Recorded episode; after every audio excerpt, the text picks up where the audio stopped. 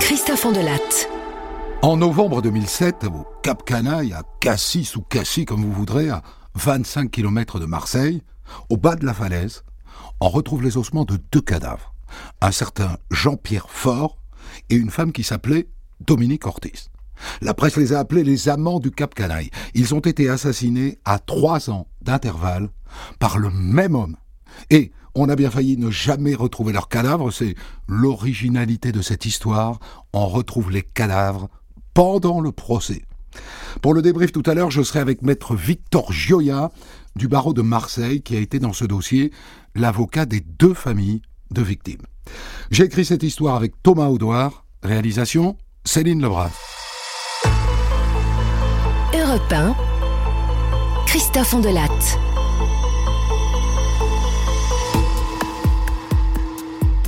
C'est l'histoire d'une jolie rousse de 30 ans qui s'appelle Dominique, Dominique Ortiz, et qui vit à Allo, à 15 km de Marseille, chez son papa, Manuel. Alors vous allez me dire que vivre chez papa à 30 ans, une jolie rousse comme elle, c'est pas bien normal. Mais il y a une raison. Les chevaux. Les Ortiz père et fille élèvent des chevaux. C'est leur passion commune. Les bêtes et la nature. Leur ranch. Cela dit, depuis sept mois, Dominique a un petit copain, Jean-Claude. Un petit brin ténébreux avec une cicatrice à l'arcade sourcilière. Ça lui donne un côté mauvais garçon.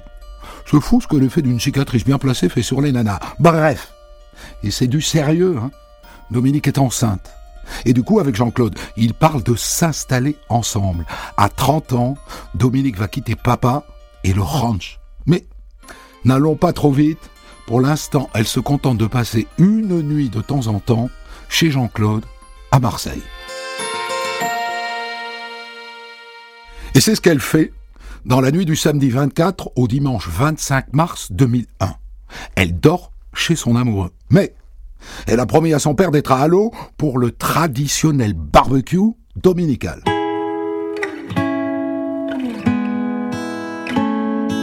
Ça, chez les Ortiz, c'est une institution, le barbecue du dimanche, avec les amis, les voisins et la famille. Et ce dimanche 25 mars, tout le monde est arrivé, mais pas Dominique. On l'attend, on boit l'apéro, elle n'est toujours pas là. Alors on commence à s'inquiéter, ça ne lui ressemble pas. Le père l'appelle sur son portable, répondeur. Il appelle donc le petit ami, Jean-Claude. Jean-Claude? Oui, bonjour, c'est le père de Dominique, la Manuel. Dites, vous avez des nouvelles de, de Dominique? Parce qu'on on, l'attend, il n'est toujours pas arrivé. Ben, écoutez, j'en ai pas non plus. Je, je l'ai déposé au métro Laros ce matin. Elle, elle, voulait faire un tour en ville. Et elle m'a dit qu'elle allait vous rejoindre après. Je ne l'ai pas eu depuis. Je, je, suis quand même inquiet, hein, Jean-Claude. Parce qu'elle aurait dû être là à midi et elle n'est toujours pas là. Bon. À un moment donné, le père met les grillades sur le barbecue et on attaque le déjeuner. Et puis arrive le dessert. Et Dominique n'est toujours pas là. Alors le père appelle ses copains, ils n'ont aucune nouvelle. Et c'est là qu'une copine lui dit Jean-Claude dit qu'il l'a déposé au métro La Rose. Ça, m'étonne d'elle, ça, parce que il n'y a, a, rien à faire un dimanche au métro La Rose, tout est fermé. Et puis franchement, aller se promener en ville, c'est pas, c'est pas son genre, Dominique. Elle, elle déteste ça. Et ça, c'est bien vrai. Ça n'est pas pour rien qu'elle continue de jouer les tanguis à Halo. La ville, c'est pas son truc. Et donc la ville un dimanche, effectivement, ça ne tient pas debout. Le père téléphone aux hôpitaux, rien. Alors il se rend au commissariat pour signaler la disparition de sa fille, et la réponse des policiers est comme toujours. Elle a 30 ans, votre fille. Et donc elle est majeure. Et pas depuis hier en plus. Hein. Elle a parfaitement le droit de disparaître hein, sans donner de nouvelles. Hein. Je suis désolé, monsieur. Hein. On peut rien faire. Donc pour l'instant, ne rien attendre de la police. De la police et d'ailleurs du petit copain Jean-Claude. Hein. À celui-là, on peut pas dire qu'il se sente très concerné. Le père l'appelle, il lui laisse des messages. Il ne prend même pas la peine de rappeler. Enfin, c'est dingue, ça. Sa fiancée enceinte a disparu. Il n'a pas l'air du tout inquiet.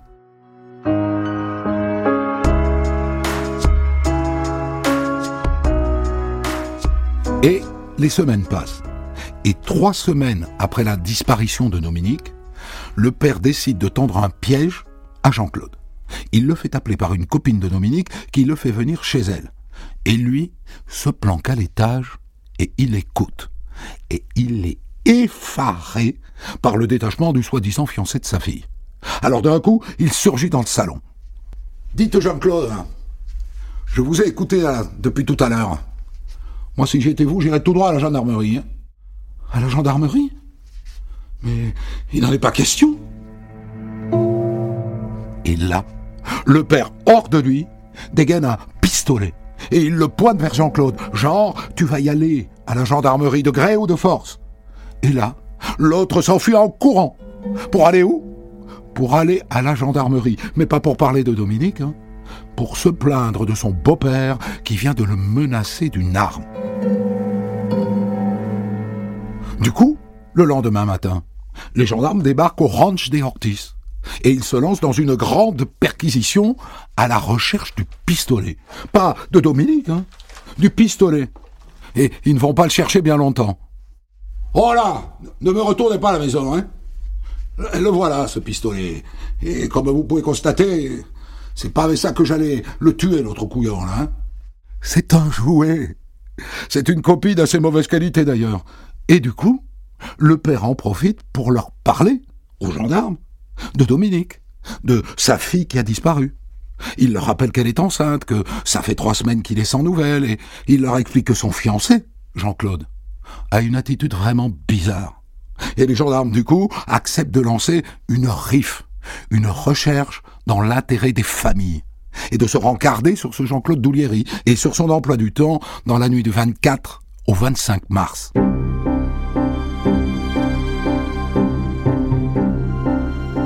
Ils étudient notamment son téléphone portable. Et dans la foulée, ils vont interpeller Jean-Claude chez lui. Et au passage, ils embarquent sa mère, Georgette. Et pourquoi donc d'ailleurs sa mère? Eh bien parce que, en examinant la fadette de Jean-Claude, c'est-à-dire le relevé détaillé de son portable, ils se sont aperçus que dans les heures qui précèdent et qui suivent la disparition de Dominique, Jean-Claude et sa mère se sont appelés plus de 60 fois. Et pour se dire quoi? En garde à vue, la mère se mure dans le silence. Je suis désolé, hein Moi, je ne connais pas l'emploi du temps de mon fils. Et Jean-Claude, lui, à chaque fois qu'apparaît une contradiction dans son emploi du temps, ben, je, je sais pas, je, je sais plus. Et après, il regarde le bout de ses chaussures, sans rien dire. Les gendarmes s'amusent à chronométrer la durée de ces silences. Son record, 24 minutes sans dire un mot, sans répondre à une seule question. Il joue la montre, le diable. Il sait qu'une garde à vue ne dure que 48 heures et que si, à la fin, il n'y a rien de concret, on devra le relâcher. Prudemment, les gendarmes décident de le relâcher tout de suite, au bout d'une journée, pour se garder du temps de garde à vue. Et donc Jean-Claude et sa mère rentrent chez eux. Mais les gendarmes ne vont plus les lâcher, ni l'un ni l'autre. Leur relation est tellement fusionnelle. Si Jean-Claude est responsable d'une manière ou d'une autre hein, de la disparition de Dominique, sa mère est forcément complice. Les gendarmes les ont eu tous les deux en face pendant deux jours, ils en sont totalement convaincus.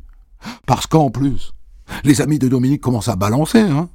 La mère harcelait sa future belle-fille, elle l'a maltraitée même. Des insultes, des menaces. Une fois, elle aurait même essayé de l'étrangler, et un jour, elle l'a menacé de mort, de mort. Et du coup, les gendarmes s'intéressent presque plus à la mère qu'au fils.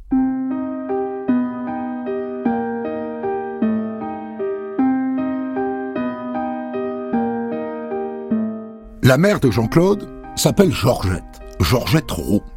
Elle habite le quartier de Château-Gombert, à Marseille, un petit pavillon dans lequel elle a élevé ses cinq enfants. Et c'est un sacré personnage inconnu pour son tempérament de feu et pour ses colères. Et en creusant un peu, pas beaucoup, hein, les gendarmes découvrent qu'en plus, elle a un passé.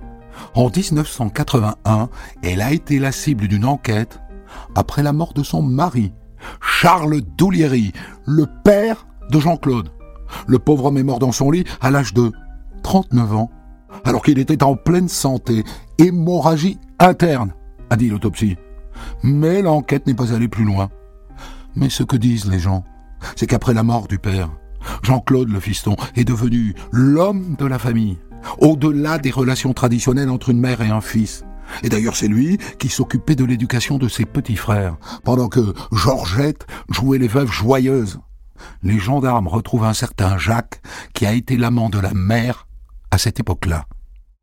Oh Elle était violente, euh, elle était colérique. euh, Deux fois, hein, deux fois elle a essayé de me tuer. Deux fois.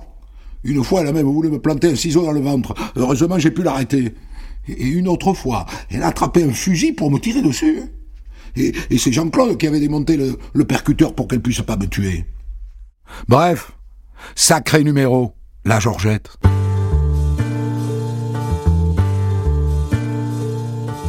Les gendarmes retrouvent aussi une ex-petite amie de Jean-Claude, Virginie, qui vient compléter le tableau. Elle dit que Georgette pratiquait sur elle un harcèlement permanent, qu'elle proférait des menaces, à tel point qu'au bout de deux ans, elle a rompu parce qu'elle avait peur de sa mère.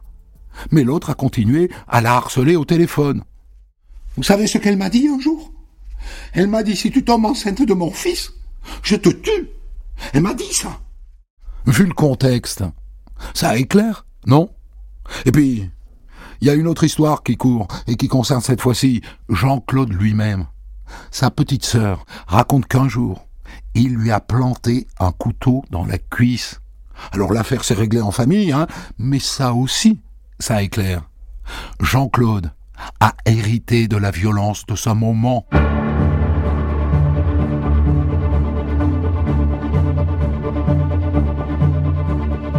Voilà donc pourquoi, dix mois après la disparition de Dominique, en février 2002, les gendarmes les remettent en garde à vue, tous les deux. Et une fois de plus, la mère et le fils font la carpe. Bah, on n'a rien fait, nous. On n'a rien fait du tout. Eh bien tant pis. Au terme de leur garde à vue, ils sont déférés tous les deux et inculpés tous les deux pour enlèvement et séquestration et écroués tous les deux. Ce qui, entre nous, de la part du juge d'instruction, est assez limite limite, hein, parce que il n'a pas grand-chose dans son dossier. Il a juste des suspicions, il n'a rien de concret. Et d'ailleurs, après quatre mois de prison, leur avocat parvient à les faire libérer. Normal. Et la vie reprend, comme avant. C'est-à-dire que Jean-Claude retourne travailler comme maçon chez Robert Faure, qu'il employait avant. Robert Faure, qui est d'ailleurs beaucoup plus que son patron, hein. c'est un peu son deuxième père. Quand son père est mort, Jean-Claude avait 11 ans. Et comme il était copain avec l'un des fils forts, Jean-Pierre, eh ben, il a trouvé là-bas une deuxième famille. Et d'ailleurs, depuis qu'il est sorti de prison, c'est chez Jean-Pierre qu'il s'est réfugié. Chez Jean-Pierre et chez sa femme Béatrice, à Sanary-sur-Mer. Avec un petit côté ménage à trois qui fait un peu jaser d'ailleurs, hein, et qui finit par peser sur la vie de couple. La jalousie, forcément. Le copain Jean-Pierre finit par penser que Jean-Claude en pince pour sa femme. Ça va mal se finir. Ça va mal se finir.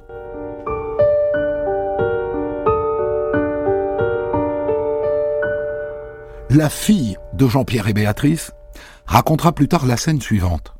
Un soir, elle est réveillée par une dispute. En bas, ils sont tous les trois bourrés comme des coins, et ils s'engueulent. Et elle entend son père qui dit De toute façon, je m'en fous. Moi aussi, j'en ai eu les maîtresses. Et, et j'ai participé à des partouzes, si vous voulez savoir. Quoi? Comment t'as pu faire ça à ta femme? Et peu après, Béatrice demande le divorce. Mieux, elle refait sa vie avec Jean-Claude. Ça va mal finir.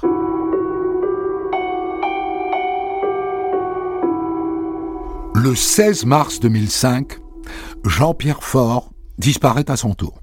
Je vous l'avais dit. La gamine arrive chez son père pour deux jours, elle trouve la maison fermée. À l'intérieur, aucun désordre, ce qui n'est pas le genre de Jean-Pierre. Et depuis, plus de nouvelles. Elle en parle à sa mère et à Jean-Claude qui débarque. Mais il est où, papa? Mais on n'en sait rien, nous.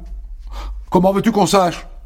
Et là-dessus, Béatrice et Jean-Claude s'installent dans le lit conjugal, comme s'ils étaient certains que Jean-Pierre n'allait pas revenir. Mais la gamine, elle, ne lâche pas l'affaire. Elle fait la scie auprès de sa mère. Mais il est où, papa? Il est où? Elle lui pose la question une fois, deux fois, trois fois, jusqu'à obtenir cette réponse incroyable. Eh bien, ton père, il est mort. Avec Jean-Claude, on a brûlé ses affaires dans une, dans une voiture. Il était sacrément lourd à porter, d'ailleurs. Hein Et puis, ça n'a pas été facile à nettoyer. Hein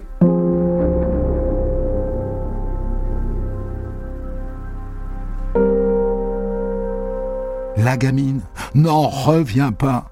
Sa mère vient de lui avouer le meurtre de son père, et en plus, elle pleurniche parce que ça a été dur à nettoyer. Alors le soir même, elle raconte tout ça à son grand-père, qui lui conseille de porter plainte, ce qu'elle fait le 30 mars 2005. Et quand elle arrive chez les gendarmes, elle n'y va pas par quatre chemins. Bonjour. Voilà, je viens vous voir parce que Jean-Claude Doulieri, eh bien, il a tué mon père.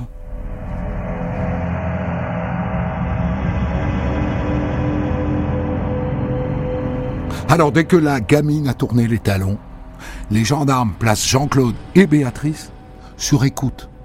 Et puis la gamine a parlé d'une voiture brûlée. Alors ils se font remonter tous les incendies de voitures depuis la disparition de Jean-Pierre. Et bingo Ils tombent sur une voiture brûlée achetée 15 jours plus tôt par un certain Jean-Pierre Fort. Ça sent bon, tout ça. Alors il présente la photo de Jean-Pierre au vendeur de voitures. Ah il ne le reconnaît pas. Ah, je, je, vous jure que c'est pas lui qui est venu acheter cette voiture. Hein. Moi, celui-là, je l'ai jamais vu. Hein. Et celui-là, vous, vous l'avez vu? Ah oui, oui, celui-là, je le reconnais. Ben, c'est lui qui m'a acheté la voiture. Ils viennent de lui montrer une photo de Jean-Claude Doulieri, qui a donc acheté une voiture au nom de son copain Jean-Pierre pour la faire cramer ensuite.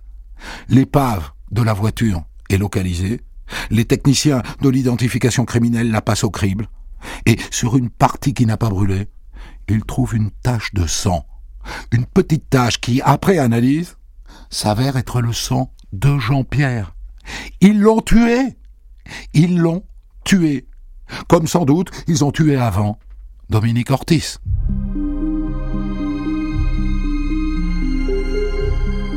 Le 6 avril 2005, Béatrice Faure et Jean-Claude Doulieri sont tous les deux placés en garde à vue. Au début, Béatrice sert une histoire à dormir debout. Mais c'est-à-dire que Jean-Pierre et moi, on est en train de divorcer. Et donc Jean-Pierre, il s'est acheté une voiture, et... mais il a quitté le domicile conjugal. Moi, je peux rien vous dire de plus. Il, il doit être quelque part, quoi. Mais c'est long, une garde à vue. Et au bout d'une heure d'interrogatoire, Béatrice commence à lâcher du lest. Bon, c'est vrai que le, le 16 mars, quand je suis rentré chez moi, il y avait du sang partout, ça. Ça, c'est vrai. Mais attention, hein. Elle n'accuse pas pour autant Jean-Claude d'avoir tué son mari. Jean-Claude est lui interrogé en parallèle. Il ne lâche rien. Qu'importe. À la fin de la garde à vue, les deux amants sont déférés chez le juge d'instruction et ils sont mis en examen et écroués pour le meurtre de Jean-Pierre, car plus personne ne s'intéresse à la disparition de Dominique Ortiz. L'instruction dure deux ans, et au bout, bah, il manque toujours le cadavre. Et c'est donc dans cet état que le dossier part devant la cour d'assises.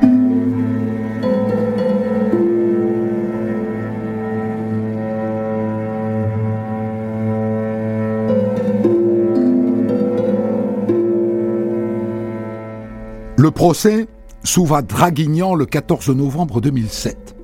Entre-temps, Béatrice est sortie de prison et comparée libre. Mais Jean-Claude Doulieri, lui, est toujours détenu. Et comme elle est libre, elle a eu l'occasion de se pomponner. Elle est maquillée comme une voiture volée. Disons qu'elle a moyennement l'apparence d'une veuve éplorée. Et ça démarre par un coup de théâtre, signé Béatrice. Mon mari Mon mari Jean-Pierre est mort et je vais vous indiquer où il se trouve. Que diable Ça, c'est un rebondissement. Alors évidemment, tout le monde se demande si c'est du bluff. Elle a tellement changé de version depuis le début. Mais la déclaration en tout cas fait sortir Doulieri de son silence. Ben, si elle sait, ben, qu'elle nous montre. Le président suspend l'audience. Il veut s'entretenir avec Béatrice.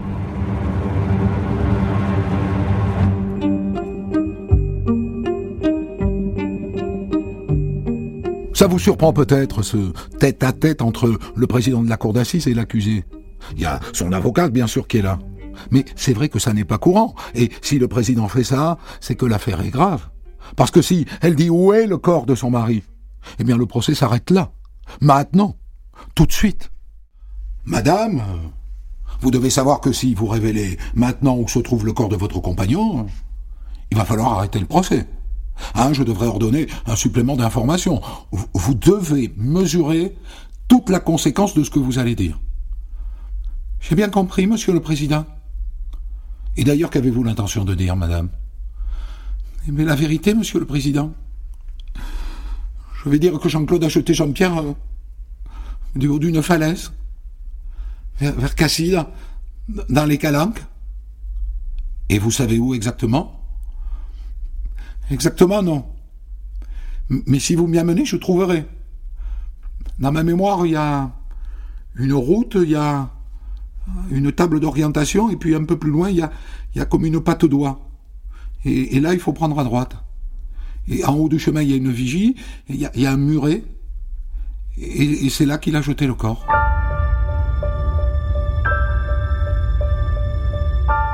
C'est très rare, un rebondissement comme ça, au cours d'un procès d'assises. C'est très rare, et donc le président prend une décision qui est rare elle aussi. Il emmène toute la cour sur place c'est-à-dire les deux accusés, les magistrats, les jurés, le greffier, l'avocat général, les parties civiles, les avocats de la défense, tout le monde.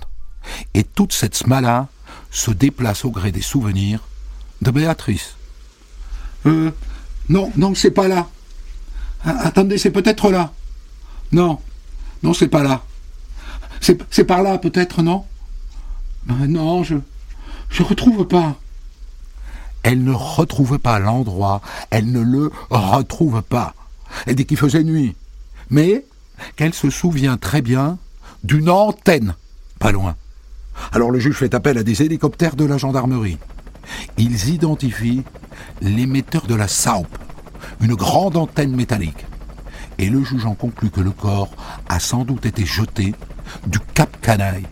Il n'y a pas d'autre possibilité. Alors, va pour le Cap Canaille.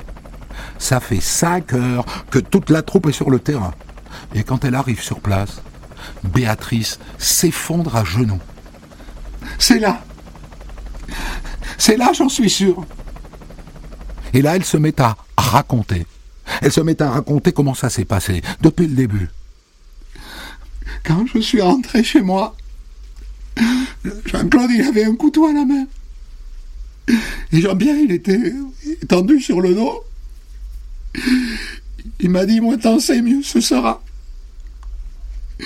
Et il m'a juste demandé de l'aider à faire disparaître le corps. Moi j'ai obéi. Et donc il m'a amené jusqu'ici. Il a arrêté la voiture au bord du chemin. On a continué à pied. À mi-parcours, je me souviens, J'arrivais pas à porter le corps. Je suis tombé. J'avais les jambes coupées, quoi. Et puis, Jean-Claude, il a poussé le corps du, haut de la falaise. Et puis, depuis, ben, j'ai eu peur pour ma vie.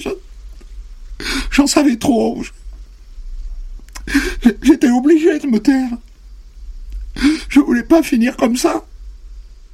On envoie des gendarmes en rappel au bas de la falaise, et ils tombent sur des restes humains très détériorés. Rien qui ressemble à un squelette, et aussi des bouts de tissu, et une bague. Et là, ils font une découverte extraordinaire, qu'ils transmettent tout de suite là-haut au président de la cour d'assises et à tous ceux qui attendent en haut de la falaise du Cap Canaille. On a retrouvé un crâne, hein mais, il y a quelque chose qui va vous intéresser, monsieur le président. Il n'y a pas une, mais il y a deux mandibules.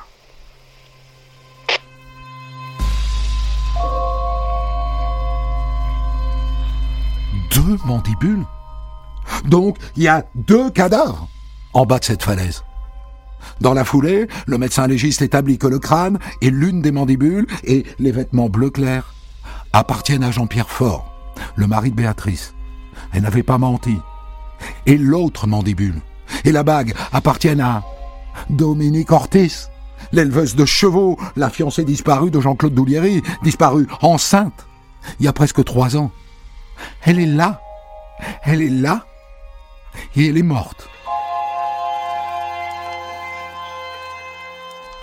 À partir de là, entre Béatrice et Jean-Claude, c'est plus le grand amour. Hein le juge les réunit au domicile des forts pour une reconstitution du crime. Il lui lâche. T'es qu'une menteuse. Tu te paieras. Tu sais très bien que c'est pas moi.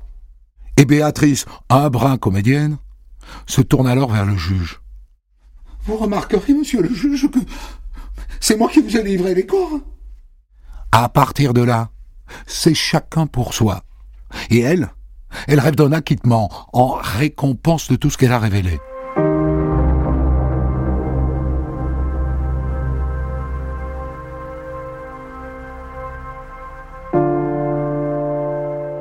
Le procès de Jean-Claude Doulieri et de Béatrice Faure pour le meurtre de Jean-Pierre reprend le 15 septembre 2008. Et une fois de plus, Béatrice ressort le grand jeu. Le maquillage bien chargé, le brushing de compétition. Son avocate lui a dit que c'était pas une bonne idée, mais elle n'en a fait qu'à sa tête.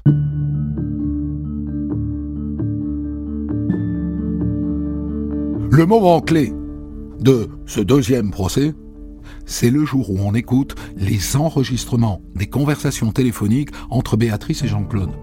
Et ça, ça c'est de la vérité en barre. Parce que dans cet enregistrement, on n'entend que des mots d'amour et de rire. Madame Faure, votre mari vient d'être assassiné et vous riez à gorge déployée. Vous trouvez ça normal? Monsieur le Président, il faut comprendre que j'avais peur. Alors je jouais la comédie. J'étais un témoin gênant. Je me disais qu'il pouvait me faire la même chose, quoi. Mouais. Quand tombe le verdict, Jean-Claude Doulieri prend le max, perpétuité, avec une peine de sûreté maximale de 30 ans. Mais elle, Béatrice, qui rêvait d'être acquittée, eh bien elle prend 20 ans. Les jurés ont considéré qu'elle était la commanditaire de l'assassinat de son mari. Doulieri fait appel, mais pas elle. Il est donc rejugé seul, pour pas grand-chose. Hein. Il prend à nouveau perpète. Sa peine de sûreté est juste réduite à 25 ans.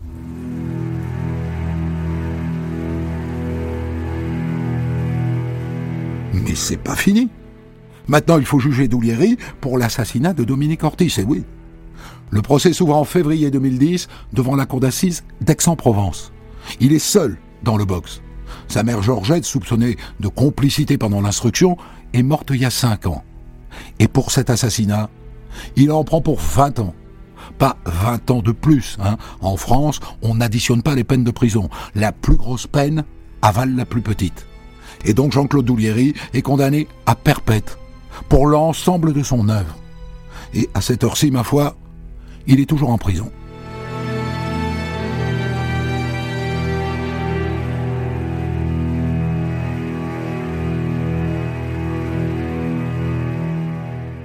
J'ai choisi de débriefer cette histoire avec vous, maître Victor Gioia. Euh, vous étiez dans cette affaire euh, l'avocat des deux familles de victimes, donc la famille de Jean-Pierre Faure euh, et celle de Dominique Ortiz. Et je voudrais qu'on commence par le verdict du premier procès qui condamne Jean-Claude Doulieri pour le meurtre de Jean-Pierre Faure. il prend perpétuité avec 25 ans de sûreté. Et c'est une peine qui est rarement donnée en France. Et ensuite, il est condamné à 20 ans seulement, j'ai envie de dire, pour le meurtre de Dominique Ortiz. Comment est-ce que vous pouvez euh, nous expliquer le hiatus de ces deux verdicts pour des faits qui, au fond, sont sensiblement les mêmes? Oh, Écoutez, j'ai pas, j'ai pas d'explication. Moi, en tant qu'avocat de, de, partie civile dans ces deux dossiers, euh, ce que je peux vous dire, c'est que dans l'une et l'autre affaire, euh, les familles, elles, n'en sortent pas autrement qu'anéantis et qu'il n'y a pas ni de gagnant ni de perdant dans un procès d'assises. C'était le, drame du début à la fin, un anéantissement total. Je pense qu'il y a une vérité judiciaire et qu'on doit, on doit s'en accommoder. Qu'est-ce que vous pourriez nous expliquer maintenant, maître, qui euh, nous permettrait de comprendre qu'une fois, on le condamne à la perpète avec 25 ans de sûreté, et que la fois d'après, à 20 ans seulement pour deux meurtres qui se ressemblent énormément? il est différent dans les deux procès? Il est alors dans le dans le second procès effectivement il n'y a, y a pas il n'y a pas toute la mise en scène qu'on peut avoir avec euh, Béatrice Frustieri qui, est, qui, qui, donne un change extraordinaire. Dans le second procès, nécessairement, il a, il a moins de contradictions et il a appris. Euh, en fait, euh, ce Doulieri est un animal criminel qui est assez intuitif il s'adapte parfaitement et il tire les enseignements de ses erreurs. Il perfectionne le geste criminel comme il perfectionne sa prestation à l'audience. Il a été nécessairement meilleur euh, lors du second procès parce qu'il a tiré toute euh, la quintessence de ce qui s'est passé à la première audience. Il n'a pas reproduit les mêmes erreurs, évidemment. Qu'est-ce que vous pouvez nous dire, maître Gioia, sur le bonhomme? Sur le personnage. Euh, quelque chose qui expliquerait qu'on le condamne à perpétuité avec 25 ans de sûreté, c'est-à-dire qu'on le met à l'écart pour la euh, quasi-totalité de sa vie. Quelque part, sur la première audience, euh, il est, il est condamné pour la totalité de son œuvre. vous savez, les, enquêteurs, euh, quand ils ont, et notamment, on, peut saluer la performance de la gendarmerie et du gendarme Cruz qui a été remarquable dans ce dossier. Ces gens qui se sont euh, acharnés avec une, à l'époque, une, une, police, euh, et une gendarmerie, des investigations euh, compliquées, mais vraiment un acharnement pour arriver à identifier le personnage. Quand on, cerne la famille, la famille Doulieri, c'est une famille dont on peut se demander s'il n'y a pas l'instinct criminel dans le gène. la apparition de extraordinaire. Il est aguerri à la garde à vue. Il voit très bien que lorsqu'il ne dit rien, lorsqu'il est euh, impassible, la justice ne passe pas. Il a déjà cette première expérience. Et puis ensuite, il y a tout son comportement dans, la première affaire euh, concernant Dominique Ortiz. Quand on met bout à bout, euh, on a un spectre, on a un profil criminel terrifiant. Donc je pense qu'il y a une volonté à un moment de protéger la société que euh, l'ensemble des éléments mis bout à bout montre un homme froid, un homme euh, indifférent au, sort de l'autre, calculateur, avec un magnétisme assez, assez impressionnant. Qui un magnétisme, dites-vous? Un magnétisme, oui, il a, il a un magnétisme incroyable. Il a un, charisme euh, et, oh, je dois le dire, une attraction sur les femmes qui est évidente. Et c'est peut-être ce que vous disiez tout à l'heure. Euh, c'est le mauvais garçon dans toute sa splendeur, fascinant. D'ailleurs, euh, Béatrice Frustieri est fascinée par cet homme. On, le voit, on le sent. Elle vibre enfin. Elle qui avait une vie de, de, ménagère, elle est, elle est transcendée par la personnalité de cet homme. Elle sort de, de, de sa cuisine de son ménage et subitement, elle, elle, elle endosse euh, l'habit de la, de complice criminelle, c'est assez fabuleux de voir cette transformation. Il fascine les femmes, cet homme. Il a du magnétisme. Mais si on le condamne à perpétuité avec une telle peine de sûreté de 25 ans, c'est assez rare, hein, je le répète, devant les cours d'assises. Je vous raconte pas beaucoup d'histoires avec des peines de 25 ans de sûreté. C'est qu'on considère qu'il est dangereux, hein, que c'est un psychopathe, qui peut recommencer, non? D'ailleurs, la question a été posée euh, à, l'expert lors, de, lors du débat en demandant si cet homme présentait des, chances euh, de réhabilitation, euh, si cet homme pouvait quelque part comprendre. Et l'expert nous disait on ne change pas un caractère, on ne change pas son caractère. Doulieri est une personnalité atypique dans l'histoire de la criminalité. Et c'est vrai que son cursus commence très tôt sa relation avec sa mère, euh, ce contexte familial, euh, euh, ce qui se passe dans la disparition de, de, de Dominique, l'attitude qu'il a jusqu'à la fin. Il ne se démonte pas. C'est une façade inébranlable. Alors vous, maître Gioia, vous êtes là d'un bout à l'autre de cette histoire, puisque vous avez été l'avocat des deux familles de victimes successivement. Lors du procès qui a jugé Jean-Claude Doulieri et Béatrice, le premier procès, il y a donc ce coup de théâtre de Béatrice Faure qui dit dès le début Je vais vous dire où est le cadavre. Alors que jusque-là, au fond, tout le monde était dans le néni. Est-ce que vous envisagiez que ça pouvait intervenir, ça? Non. Honnêtement, euh, honnêtement, ça paraissait juste improbable. Euh, d'autant que la façon dont, la révélation est amenée, on a quelque part le sentiment qu'une femme va passer un pacte avec le diable et va tenter de d'obtenir cette liberté d'échange de deux cadavres, de deux révélations. Ce qu'il faut quand même avoir conscient à l'esprit, c'est que les deux familles sont là. Euh, ceux qui ont le droit de citer, la, famille Fort pour le premier procès, et il y a la famille euh, Ortiz qui est tapie dans le coin euh, et, qui, attend quelques révélations, quelques miettes de vérité qui, n'arrivent pas. Et là, Béatrice Frustieri, dans son rôle, elle, elle est sur le devant de la scène, elle s'est maquillée, vous le disiez, elle est fardée, elle arbore un sourire, elle, elle est dans une pièce de théâtre et elle a le premier rôle et elle se met en scène. Mais c'est d'une indécence suffocante. Mais Béatrice Faure ne sait pas que le cadavre de Dominique Ortiz est aussi en bas de la falaise, n'est-ce pas? Je pense que oui. Vous pensez que oui? Je pense qu'elle le sait. Et on peut même se poser la question de savoir euh, si elle ne le sait pas depuis euh, le départ pour d'autres raisons. On peut même se poser la question. La question que je me pose, c'est de savoir à quel moment cette femme rentre dans la vie de ce tueur. On a, vous l'avez dit tout à l'heure, un, rapprochement évident entre les familles. Et déjà en 2001, en 2002, il y a des scènes euh, de, famille euh, où l'effort danse. Frustieri est là puisqu'elle est euh, la, belle fille. Il y a déjà Doulieri et on, on voit cet échange de regards sur les scènes qui sont filmées, qui sont assez troublantes. On est très loin des faits, on est très loin de la rencontre, et il y a déjà le magnétisme qui opère. Est-ce que la passion était déjà là? Personne ne le sait. Alors on va donc sur place euh, euh, pendant le procès d'assises, c'est assez banal. En revanche, aller sur place à la recherche d'un cadavre, qui est le sujet du procès en cours, c'est assez rare. Ça, dure des heures et des heures, c'est ça?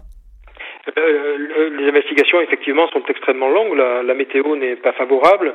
Et puis, il y a ces atermoiements. Elle a du mal à se, à se repositionner, à, retrouver son, son, chemin et est aidée par des équipes de sauvetage sur place qui connaissent très bien le relief. Mais euh, aujourd'hui, euh, et depuis un certain nombre de temps déjà, je pense que beaucoup d'acteurs de, de, ces procès ont le sentiment qu'elle savait exactement ce qu'elle allait trouver là-bas. À, ce moment-là, maître, vous, êtes déjà l'avocat de la famille de Dominique Ortiz ou pas? Je rentre après le transport sur le lieu. Oui, au moment où on découvre qu'elle est en bas, quoi. Voilà. Moi, je suis euh, l'avocat dans le cadre de, la famille Ortiz et je fais le lien entre les deux. Puis on me demande de me rapprocher de la famille Ortiz également. Euh, j'ai la totalité de l'histoire. Voilà. Alors maintenant, la reprise du procès en 2008. Bon, on est d'accord que tout l'enjeu de, cette reprise, c'est de définir quelle est la place de, de Béatrice dans, dans cette affaire. Ce, ce que semble indiquer le verdict, c'est-à-dire sa condamnation à 20 années de réclusion criminelle, c'est qu'elle est la commanditaire. C'est ce que vous pensez, vous aussi? Ah, Moi, je suis persuadé que, en réalité, elle est, elle est l'esprit qui tue et euh, Douliri n'est que le qui porte le coup. C'est elle, selon vous, qui a l'idée et le projet initial? Je pense.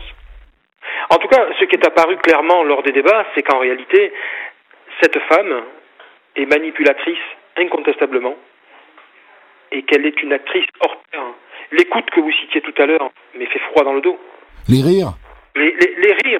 Euh, euh, sur cette écoute, elle dit, euh, parce que le pauvre euh, a mal au dos, et on lui demande, enfin, le médecin lui demande pourquoi est-ce que cet homme qu'il doit rencontrer est massé à mal au dos, et elle lui dit, ben, il a très mal au dos parce qu'il a porté quelque chose d'extrêmement lourd. Et elle répète ça à Doulieri lors de cette conversation, et tous les deux éclatent de rire. Elle est dans une nouvelle vie. Alors évidemment, je me, je me demande quelle, quelle est la, la, position et l'attitude de la famille de Jean-Pierre Faure, parce que euh, ils sont trahis par Jean-Claude Doulieri. Et ils le considéraient comme, comme un fils, n'est-ce pas? Absolument. Euh, mais ce dossier n'est que le dossier de, de, la trahison absolue. Euh, dans la première disparition, celle de celle de Ortiz, euh, le pauvre Manuel passe pour un fou. Donc Doulieri va se réfugier chez les forts en expliquant qu'il est pourchassé. Et dans ce village, car on, parle de noyau villageois marseillais, dans, dans, dans ce village d'Allo et des alentours, chacun prend position pour Ortiz, pour Fort, pour Doulieri, et, et les, les forts feront les liens avec avec Ortiz. Et c'est grâce à la proposition d'emploi que la famille Fort fait euh, que Doulieri sort de prison euh, sur la première affaire. Donc quelque part, ils ouvrent les portes de la prison à celui qui va devenir l'assassin de leur enfant. La mère de Jean-Claude Doulieri maintenant, à votre avis, elle aurait pu être condamnée si elle n'était pas morte avant? La mère aurait pu être effectivement condamnée. Euh, son profil est édifiant. Et vous parliez de, de relations contre nature. Effectivement, euh, Doulieri et sa mère forment un, un couple euh, quelque part. J'ignore jusqu'où, mais euh, elle ne voulait pas de rival. Elle, elle voulait détruire les relations de son fils parce qu'elle ne le voulait que pour lui. C'était une mère possessive à un point extraordinaire. Donc selon vous, elle aurait comparu, elle aurait été condamnée finalement dans un rôle de commanditaire, probablement?